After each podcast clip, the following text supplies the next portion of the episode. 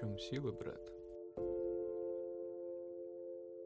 Привет! В эфире подкаст «В чем сила, брат?» и мы его ведущие Настя и Катя. В нашем подкасте мы говорим о силе личности, трансформациях и о том, почему мы можем все. В каждом выпуске мы разговариваем с экспертами о том, как им удалось добиться успеха, слушаем истории их трансформации и задаем вопросы о том, что способствует становлению сильной личности. Мы хотим поднять тему личностного роста и помочь нашим слушателям найти себя, замотивировав яркими историями. Сегодня в нашей студии Анастасия Максимова, предприниматель, ресторанный эксперт, владелец кофейни на Парке культуры. Еще Настя ныряет на 30 метров без баллона. Хотите узнать, в чем сила Насти? Тогда поехали. Настя, привет! Привет! Как у тебя дела? Как настрой? Очень классно. Я вернулась несколько дней э, с Эльбруса. У меня Ого. новые впечатления, полный восторг. Я восходила. Я остановилась на 4800, у нас испортилась погода. И я накануне приняла решение не идти на штурм. И хорошо, что я не пошла. А что значит пойти на штурм? Вот, А, расшифруй. Вообще, восхождение — это как бы такой поход, который занимает в среднем от 7 до 10 дней. Ты вначале постепенно акклиматизируешься, и все выше, выше, выше набираешь высоту, организм привыкает. И само восхождение, оно вот начинается с 3800 до Ого. 5600. Можно поехать на ратраке. Ратрак — это Мгм. такое как бы устройство, которое тебя забрасывает и подготавливает также склоны к катанию на сноуборде. Но вы пешком шли? А часть группы выехала на ратраке. Ребята доехали до высоты 5100, и потом им нужно было набрать высоту 600 метров вертикально и дойти до вершины. Шок, у меня просто шок. Ну, а в общем, ты когда дошла до вот этой высоты, что ты почувствовала? А я ничего не чувствовала, я просто шла. Я ничего не чувствую. Ну, то есть, знаешь, вот я просто вспоминаю, в прошлом году я была в Крыму, и мы тоже там восходили на гору. Конечно, это с э, Эльбрусом не сравнится ни в коем случае, но я почувствовала такую свободу, такую легкость, вот просто такой восторг. Может быть, у тебя были такие эмоции, которые прям вот... Ты знаешь, на тот момент, когда мы шли на 4800, мы выходили с высоты 3800, для меня это было преодоление. Было очень тяжело. Реально, мы шли 5 часов, а, погода была не солнечная, было так туманно, все в молоке, и мы просто шли. Набор высоты 1000 метров занял порядка 5 часов ходьбы, и чем выше ты поднимаешься, тем тебе сложнее дышать.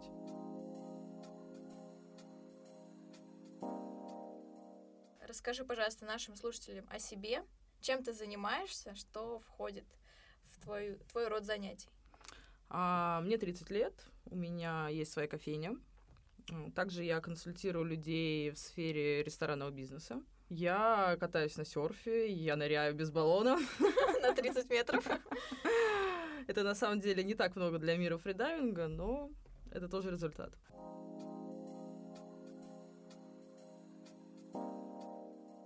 То есть ты консультируешь людей э, в ресторанном бизнесе. А что входит в, в твои вот как бы компетенции? Ты знаешь, все по запросу, все того, что нужно, скажем так, заказчику, да, вот сейчас я занимаюсь конкретно проектом по запуску проекта с нуля. Да, это стройка, это помощь в разработке концепции, это подбор команды, ну вот все процессы, которые возможны. Человек, который открывает, она без опыта вообще работы в ресторанном бизнесе, она не понимает процессов. И моя задача ее научить, объяснить, показать. Направить.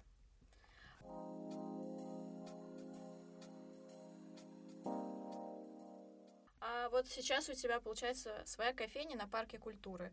А, Как э, ты ее открывала? Может быть, какие-то есть секретики успеха? Ты знаешь, это такой долгий путь э, к своему бизнесу. Я начинала свой путь в Старбаксе больше 10 лет назад и на позиции бариста. У меня начался там большой карьерный рост, я стала повышаться через каждые полгода и поняла, что это очень прикольно, круто, и что учеба в универе мне не так интересна, как э, работа в Старбаксе. Как я тебя понимаю. А вот э, когда ты пришла в Starbucks, это, получается, была твоя первая работа? Нет, это была не первая работа, но это была первая осознанная работа, на которую я прям шла и смотрела. Я очень гордилась тем, что я работаю в Старбаксе, потому что на тот момент было открыто всего две или три кофейни, Ого. и это был вот 2008 год, Starbucks пришел на московский рынок в 2007 году. Получается, у тебя первая, э, первая должность была бариста, а Да. потом? Ты кем стала? Потом я стала старшим смены. А после этого, буквально через три месяца, я стала заместителем директора. Ого. И практически сразу мне отдали свою кофейню. Я стала исполняющим обязанности управляющего, и через какое-то время меня повысили. Это сколько тебе лет было? А, я стала управляющей кофейней в 19 лет. Слушай, это просто вау. У меня просто разрыв шаблонов сейчас. А, и после Старбакса куда ты пошла? А, я отработала там почти пять лет. Поняла, что дальше нет у меня какого карьерного развития в этой компании. Я уже все взяла. Там очень крутая школа с точки зрения, это американская корпоративная культура. Такого, конечно, у нас в России никто не дает. Это вот такие гиганты, как Макдональдс, Starbucks, они, конечно, дают хорошую, скажем так, теорию но там все ограничено, да. Ты работаешь по стандарту, все очень шаблонно, ты не можешь там привносить какие-то свои идеи, еще что-то. Все в рамках компании. И я поняла, что мне это уже не интересно. Я хочу развиваться дальше. И через...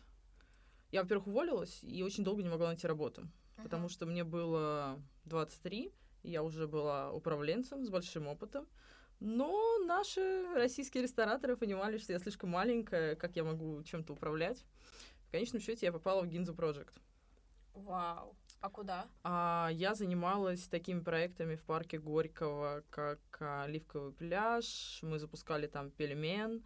После у меня была кофейня на Маяковской, кофе-кейк Корнер. Вот она, по-моему, не пережила сейчас пандемию и закрылась. То есть, а, а ты там была в качестве кого? В качестве управляющего? Я была управляющей проектами, потом был момент, когда у меня было несколько проектов.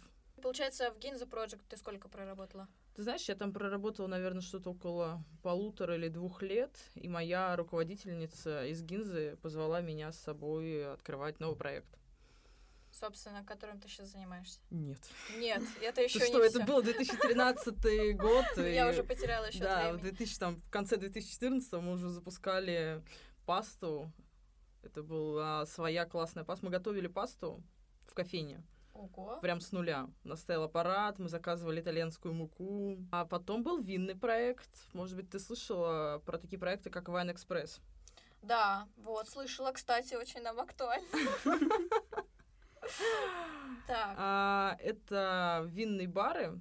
На тот момент они были только на вокзалах. Это белорусский, курский и павелецкий. И изначально я должна была заниматься развитием как бы стрита. Но в итоге, скажем так, владелец компании очень долго не мог выйти на стрит-ритейл, и я приняла решение уйти и попала в компанию «Фарш». О. Так, а вот это поподробнее. И когда я пришла в «Фарш», в «Фарше» было открыто только два ресторана. Это Никольская, Белорусская. Мы запускали уже римскую и последующие. А, Запускали производство. Я была операционным директором в компании. И перед тем, как я вышла на работу в «Фарш», у меня было две недели отпуска. И эти две недели отпуска очень сильно поменяли мою жизнь. И я полетела на Бали.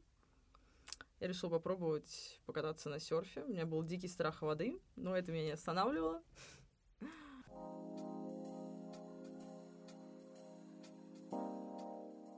Почему у тебя такое резкое желание полететь на Бали по- появилось? А, ты знаешь, я заканчивала один проект, выходила на другой, у меня было ровно две недели, и никто не мог поехать со мной в отпуск. Я начала спрашивать у всех, ребята поехали там куда-то, все были заняты, и каким-то случайным образом мне попался в Инстаграме серф-кэмп.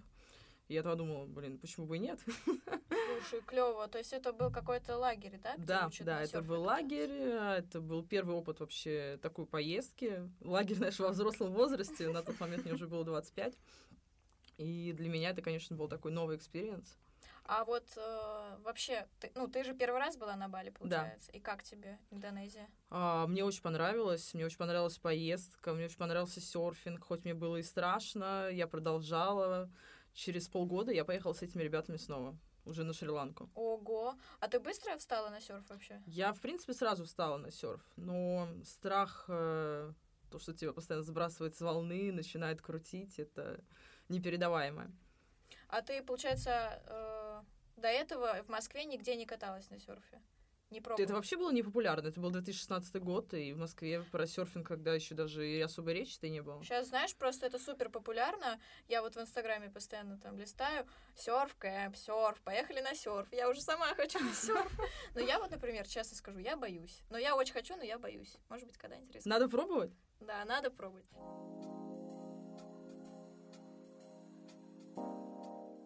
А, вот вернемся к нашей основной теме, к теме нашего подкаста про сильных личностей. Как ты считаешь, путешествия на нас влияют? И если да, то как? Ты знаешь, конечно же, путешествия влияют. Я сама начала путешествовать, как мне исполнилось там 18 лет, и я постоянно ездила, ездила, ездила. На моем счету сейчас, наверное, ну, больше 30 разных стран. И причем в какие-то страны я уже ездила там по 5-6 по раз, Мгм. и я очень много где была в Европе. Азии не была пока в Америке, очень хочется, и очень хочется в Австралии, но сейчас пока О, в рамках да. наших условий. Но очень путешествовать ты прям очень любишь. Ты знаешь, путешествия меняют, и мне кажется, они определяют человека. С каждым годом мы растем, и, допустим, я вижу людей, которые не путешествуют, они очень зажатые, они зашоренные, они живут как будто вот в своей коробочке, И мира не видят, не понимают. Не, понимают, не понимают, как коммуницировать с этим миром. М. А у тебя было какое-нибудь путешествие, которое тебя как-то, может быть, внутренне поменяло? Ну, я думаю, что вот это мое первое путешествие на Бали меня очень сильно поменяло. А как? Я приехала и поняла, что я не хочу больше работать. Я хочу отдыхать. Я хочу кататься на серфе, кайфовать, потому что до этого я реально пахала. Пахала, пахала, я зарабатывала себе эти должности, зарабатывала большие деньги. Но я поняла, что в конечном счете кайфа в этом нету. А в чем И тогда кайф? Кайф в том, чтобы просыпаться, да, и быть в классном настроении, заниматься тем, что тебе нравится. Вот в этом кайф.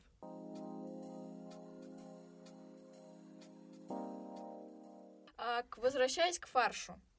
После фарша. Твой путь. А, я отработала в компании чуть больше, чем полгода. А, у нас сменился генеральный директор. Мы не сошлись с ним, скажем так, характерами. У нас были разные видения развития компании, и я приняла решение уйти. И это было как раз-таки после уже второго серф-кэмпа. Я поняла, что тема серфинга мне близка, и я решила запустить свою кофейню. Очень долго искала помещение, и я поняла, что когда ты не в крупной компании, ты там работаешь не у Новикова, не у Гинзы, с тобой риэлтор разговаривает совершенно по-другому. То есть А, Они он- боятся стартапов, им нужны крепкие, полноценные проекты, которые уже известны на рынке. И после этого я где-то порядка 9 месяцев искала помещение. Все было безуспешно. Ну как, у нас там что-то подписывалось, что-то потом отваливалось в ходе. И я вышла еще на один проект. Мгм. Это «Жадина говядина». Это мишленовские сэндвичи. Приехал шеф-повар Шарбель Аун, и он запустил эти сэндвичи, он занимался меню, он был бренд-шефом компании. Концепция неплохая, но изначально ребята выбрали не совсем верный путь. Инвестор вложил очень много денег, и компания была изначально убыточная, очень сложно было ее спасти, хоть мы начали там резать косты, немножко форматироваться. Не совсем удачные были локации. И в августе 2008-2017 года я приняла решение о том, что я покину компанию. Ну, Я не видела дальнейшего развития. И ребята через какое-то время они обанкротились. Ого, как ты предвосхитила это все. И получается, потом у тебя уже была собственная кофейня. Ну, я уехала путешествовать, э, я поехала в Биарриц. э, Ой, прекрасная Франция просто. Как раз тогда уже начал появляться фридайвинг в моей жизни. И мы катались во Франции, учили французский, потом ездили в Португалию на машине. Это был прекрасный месяц э, в Европе. И в конце поездки мы полетели в Венецию. А, в городе Падуя, по-моему, если не изменяет память, находится самый глубокий бассейн в мире. Мгм. Y40. Не слышала, очень интересно. Его глубина 42 метра, там термальная вода. И для меня как раз-таки первый глубинный опыт фридайвинга был там. То есть это вот именно там ты ныряла э, э, без баллона? Ну, я начала нырять без баллона в Москве в бассейне в Олимпийском. Это весной 2018 года. Но именно глубину я начала тренировать там, да. Обалдеть. Слушай, у тебя так много путешествий. Мне кажется, они э, на каких-то важных этапах, этапах твоей жизни тебя прям вдохновляли на что-то. Ты после них такая вот какая-то энергетически заряженная, у тебя сразу бамс, этот проект, этот проект. Ты знаешь, так и есть, наверное, после каждых путешествий мы все равно приезжаем, возвращаемся в Москву вообще совершенно другими людьми. Даже сейчас мои сотрудники приехали и сказали, говорят, ты вообще на таком релаксе.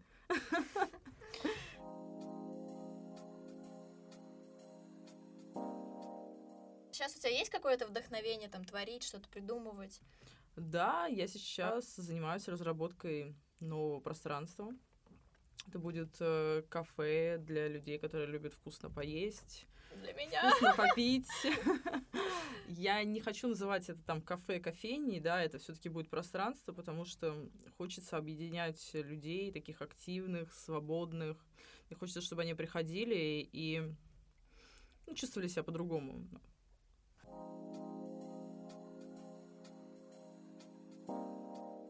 Вот хорошо, сейчас немножко отойдем от этой темы.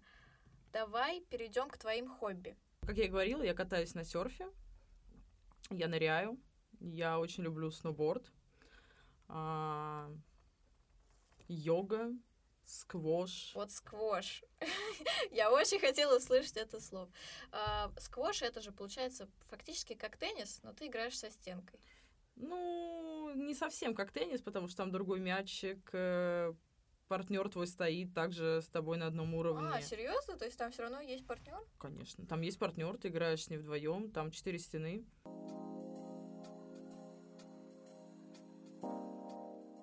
Важная тема, которую мы затрагиваем в нашем подкасте, это окружение. Как ты считаешь, влияет ли на нас окружение? И вот на тебя как-то оно повлияло, на твою личность? А, ты знаешь, мне кажется, за всю нашу жизнь мы очень много меняем слоев окружения. Там школа, универ, работа, да даже после уже нашей этой взрослой жизни, работы, мы можем поменять уже. Там, знаешь, есть люди, с которыми я общаюсь ну, там больше 10 лет, а есть люди, с которыми я общалась когда-то 5 лет назад, но сейчас я с ними не общаюсь. И я думаю, что мы сами себе выбираем окружение по нашим интересам, по нашим ценностям, по нашему состоянию. И в нашу жизнь приходят именно те люди, которых мы, скажем так, заслуживаем. Вообще есть такая фраза, что все люди в нашей жизни не просто так, они все выступают либо учениками, либо учителями. А, ты знаешь, я, наверное, только в последнее время стала об этом задумываться. И я стараюсь не акцентировать на этом внимание. Там, кто учитель, кто ученик. Ну, я просто общаюсь и беру какие-то из этого уроки. Угу. Просто я вот э, часто думаю, э, там вот знаешь, происходят какие-то жизненные ситуации, и там какие-то, может быть, не очень, или наоборот, какие-то супер позитивные. Я все время пытаюсь как-то философски на это посмотреть, и вот смотрю с точки зрения уч- учитель-ученик.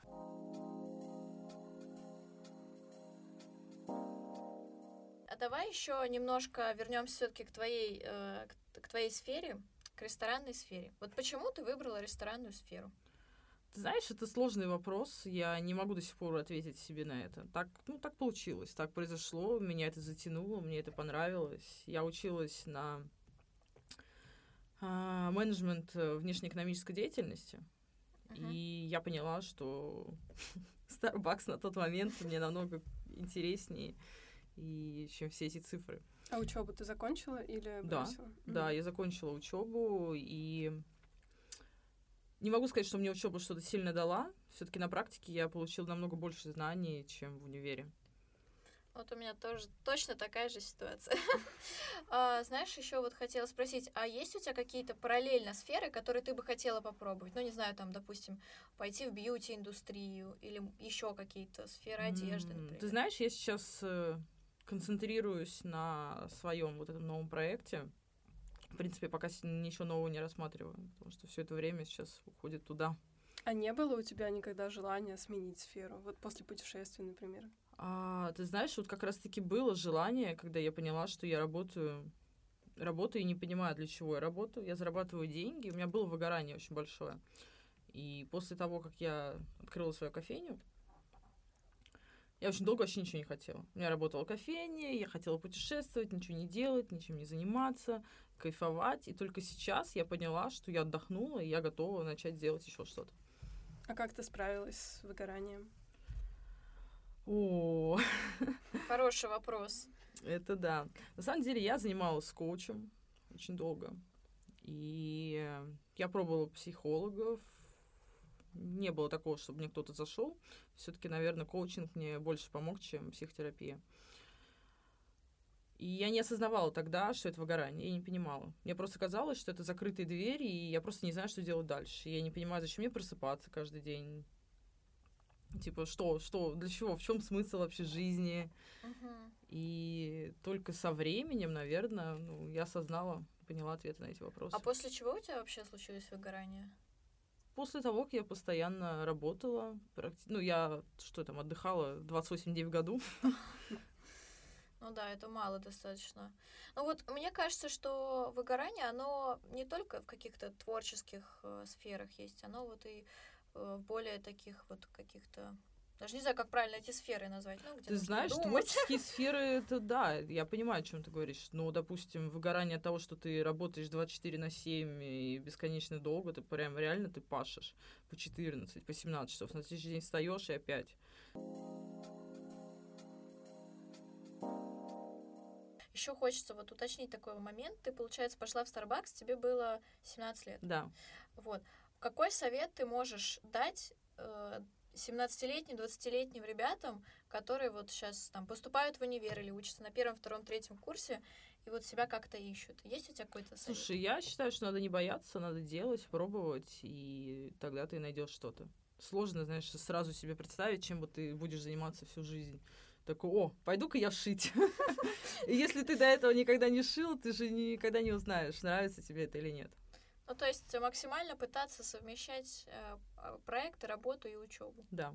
в универе. То есть, ну, знаешь, вот у Не нас... ждать, когда ты закончишь универ, такой, и потом я решу, чем я буду заниматься. Да, кому ты нужен без опыта, собственно. Мне кажется, сейчас вообще никуда без опыта не берут. Ты знаешь, я никогда не сталкивался с этой проблемой. У меня опыт был всегда. Сути, Скорее, меня больше из-за возраста могли куда-то не брать. А как ты думаешь, вот почему э, есть какой-то стереотип, что чем э, человек моложе, тем он там как-то, ну, может быть, в каких-то сферах не совсем компетентен, хотя он супер Ты знаешь, мне кажется, этот стереотип сейчас ломается, потому что, ну, когда я тогда начинала свой путь, там, больше 10 лет назад, это было, конечно, прям совершенно по-другому. Все считали, что если ты там, тебе не 30, значит, ты не успел пожить, ты ничего не знаешь в этой жизни. Сейчас я понимаю, что эта планка все равно отодвигается назад. Сейчас много специалистов молодых, сейчас много предпринимателей молодых, которые там в 20-22 уже имеют свои компании и делают свой бизнес. И бизнес это очень круто. Да, сейчас очень много, знаешь, в Инстаграме очень много всяких э, бизнес-людей, которые вот открыли свою школу фриланса, у нас а, институт удаленных профессий, мы там зарабатываем миллионы, мы инфопродюсеры и все такое. Ну вот видишь, чем современнее мир, тем, видимо, разрывается быстрее шаблон. Но мне все-таки интересен бизнес, который можно пощупать. То есть не в интернете. Интернет, конечно, да, он решает, но я не вижу в этом кайфа. Да, Мгм. мне интересно создавать что-то руками, чтобы потом это можно было очень быстро ощутить.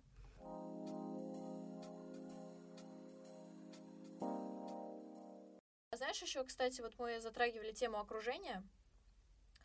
Вот как ты считаешь, нетворкинг очень важен в нашей жизни сейчас?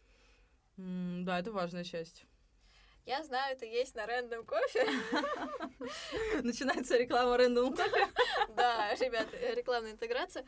На самом деле, просто вот мы с Настей как раз познакомились э, через этот сервис Random Кофе. Кто не пробовал, мы советуем обязательно. Я просто в восторге. Я очень много знакомых приобрела через Random Кофе, и это профессиональные связи, и работу там можно найти, и всяких э, заказчиков интересных. Ты сейчас продолжаешь Random Кофе? А, ты знаешь, нет, я поставила на стоп перед Эльбрусом, и вот когда я вернулась, еще не так много времени прошло, пока Пока нет, пока я от этого отдыхаю. Но я Но- думаю, что, возможно, через какое-то время я обратно включу. У тебя появились какие-то новые знакомства, полезные для тебя там? М, Да, у меня появились полезные контакты, это ты. Как приятно. А также я познакомилась еще с одним интересным человеком. Он бывший IT-директор Тинькофф банка. О, Вот. Мы как раз вместе ходили на Эльбрус. А, ты его как-то... Я ему предложила, он решил не Он такой, отказываться «Да, от такой классной нет?» идеи, да, и он поехал с нами.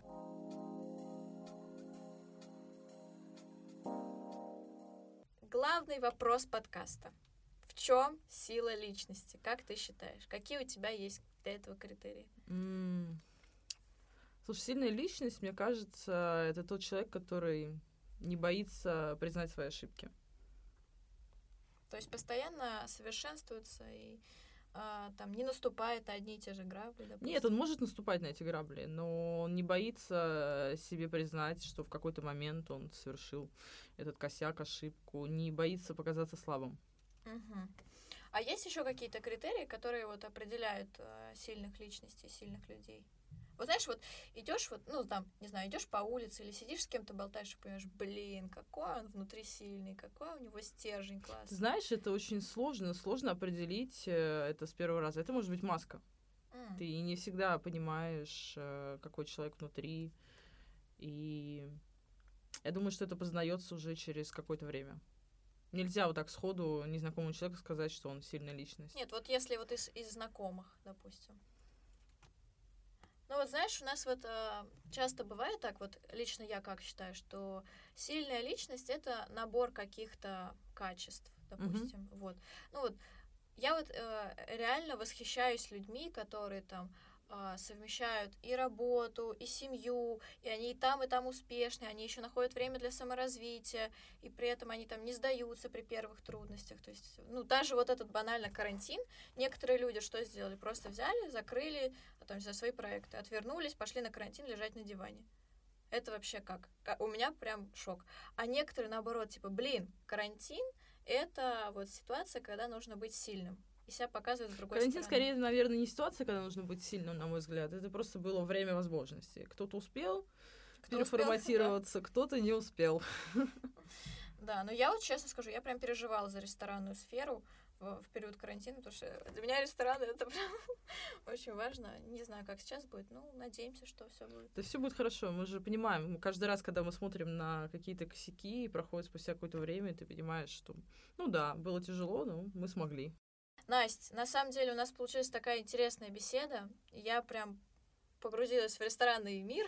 Мы хотим тебя поблагодарить. Э, Спасибо большое, что пришла к нам в студию. Вот. А, И будем рады слышать тебя еще в наших выпусках дальнейшем. Классно, спасибо, что меня позвали. Мне тоже было очень приятно, и для меня это также новый experience. Оставим твой инстаграм в нашем, а, как это правильно назвать, в тексте под подкастом. Подписывайтесь, ребята, и до новых встреч. Пока-пока. В чем сила, брат? На этом все. Наш выпуск подходит к концу, а мы хотим вам напомнить, что если вас когда-нибудь спросят, в чем сила брат, смело отвечайте «сила в личности». А мы встретимся уже через неделю. До скорого!